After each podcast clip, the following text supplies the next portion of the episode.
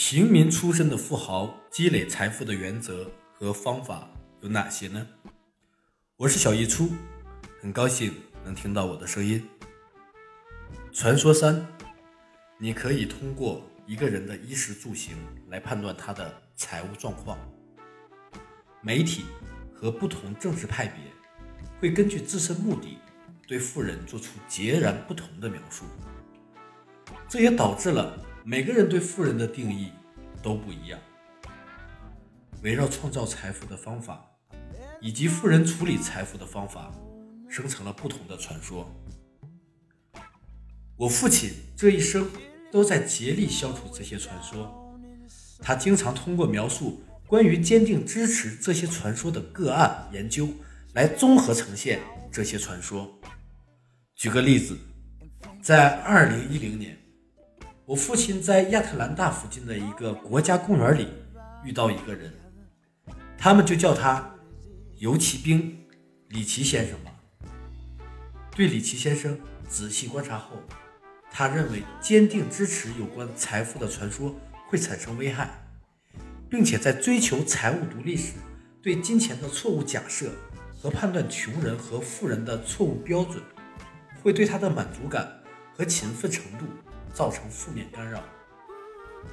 当我们走出停车场附近的空旷地区时，李奇就这样闯入了我们眼帘。那时他正在打开罚单。我妻子对我说：“你把停车证放在仪表盘上了吗？”“没有，我把它放在了杂物箱了。”说完，我对李奇说：“我还是跑回去吧，把我的停车证放在仪表盘上，要不然你肯定会。”给我开一张罚单。他边笑边指着停车场，问我开的是什么牌子的车。我回答道：“是丰田。”之后他说的话让我们感到震惊。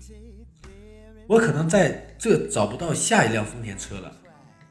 开着丰田、福特或雪佛兰的车主，一般都会花三美元停车。那些开着梅赛德斯、宝马。捷豹甚至路虎的人，基本免费使用停车场。我干这行已经很久了，工薪阶级为这个国家付钱，富人不纳税，也不付停车钱。我们的实证研究内容没有包含富人的停车习惯，因此我们无法肯定李奇先生的假设是否正确。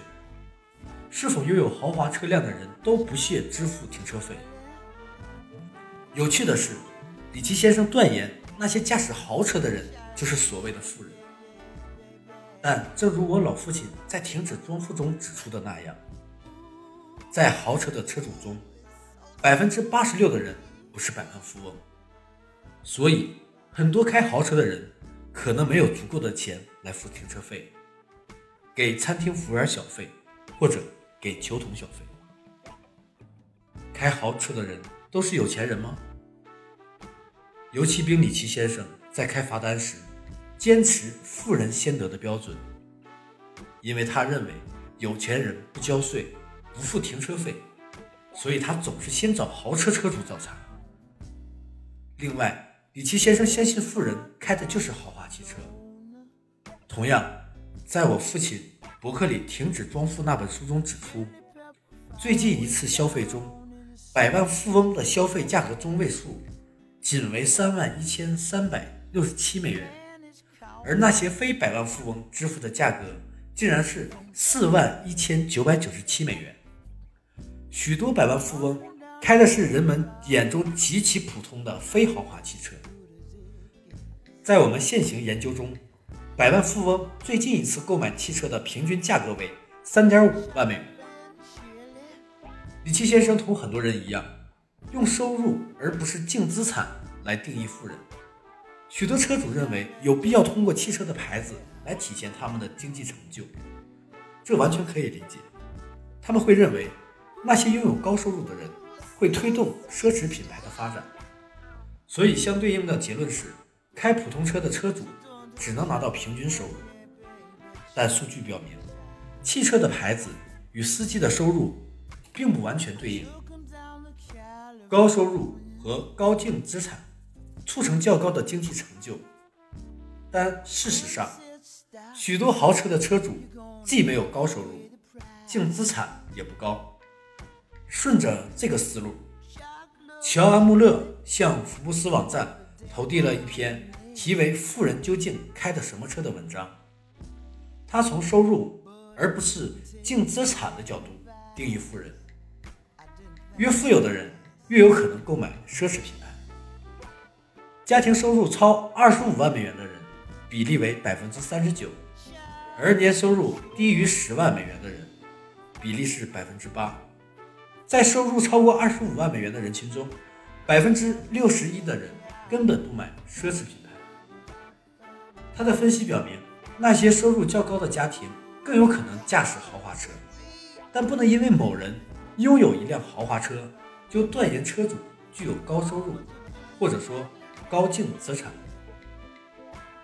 正如我父亲在二零一二年写道：“我估计现在应该有两百五十万个家庭，或者说。”家庭总数的百分之二点二，年实际收入超过二十五万美元。根据穆勒的估计，百分之三十九的富人购买奢侈品牌，具体数字约为九十七点五万。但相较于年收入的十万美元以下仍开着豪车的家庭来说，九十七点五万这个数据已经很小。约有三千万家庭的年收入在五万至十万美元之间。更直白些，在三千万人中，有百分之八，即二百四十万家庭购买豪车，但他们并不属于所谓的富人阶层。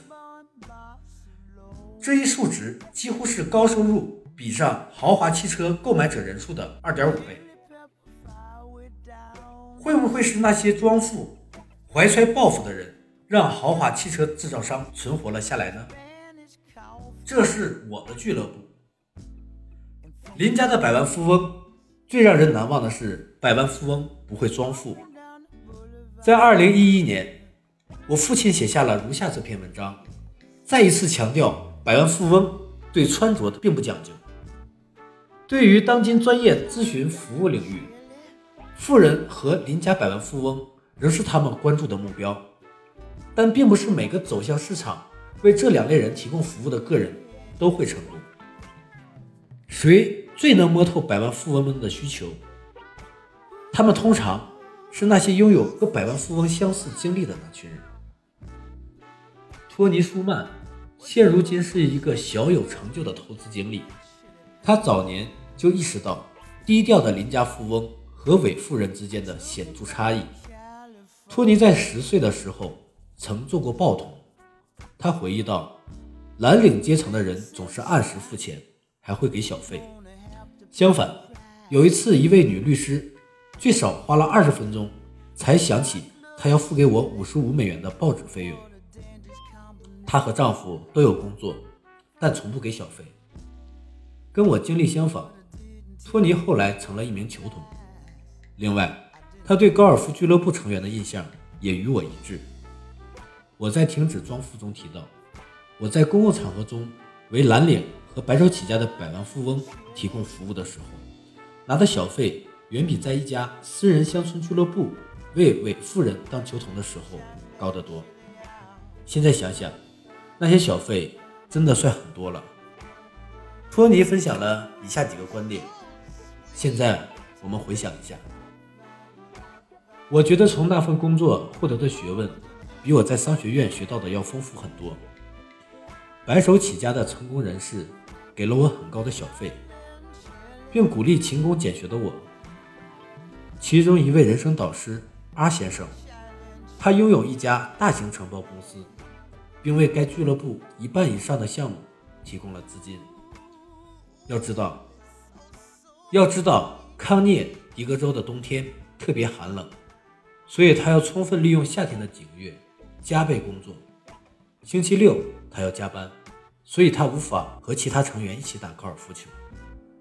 周六下午，阿先生会来俱乐部，在露台上喝啤酒。他穿着卡其布工作服，脚踩钢制靴子。一天，俱乐部来了一个新会员的妻子，他自称是俱乐部的老客户，当他看到阿先生在露台上喝着啤酒、抽着雪茄时，他对他大叫起来：“一个工人怎么有权利坐在露台上喝酒抽烟？”他最后一句话是：“你以为你是谁？你一辈子不可能拥有这个地方。”阿先生平静地回答道：“女士，这个地方基本上就是我的。”听完。他尖叫着跑到经理跟前，接着经理告诉他：“R 先生实际上拥有百分之七十五的俱乐部股权。如果您还有其他问题，您可以再和他谈谈。”从当前的研究以及2007年对1594个高收入高净资产的家庭调查中，我们发现，家庭年实际收入比净资产能更好地预测交通工具上的花销。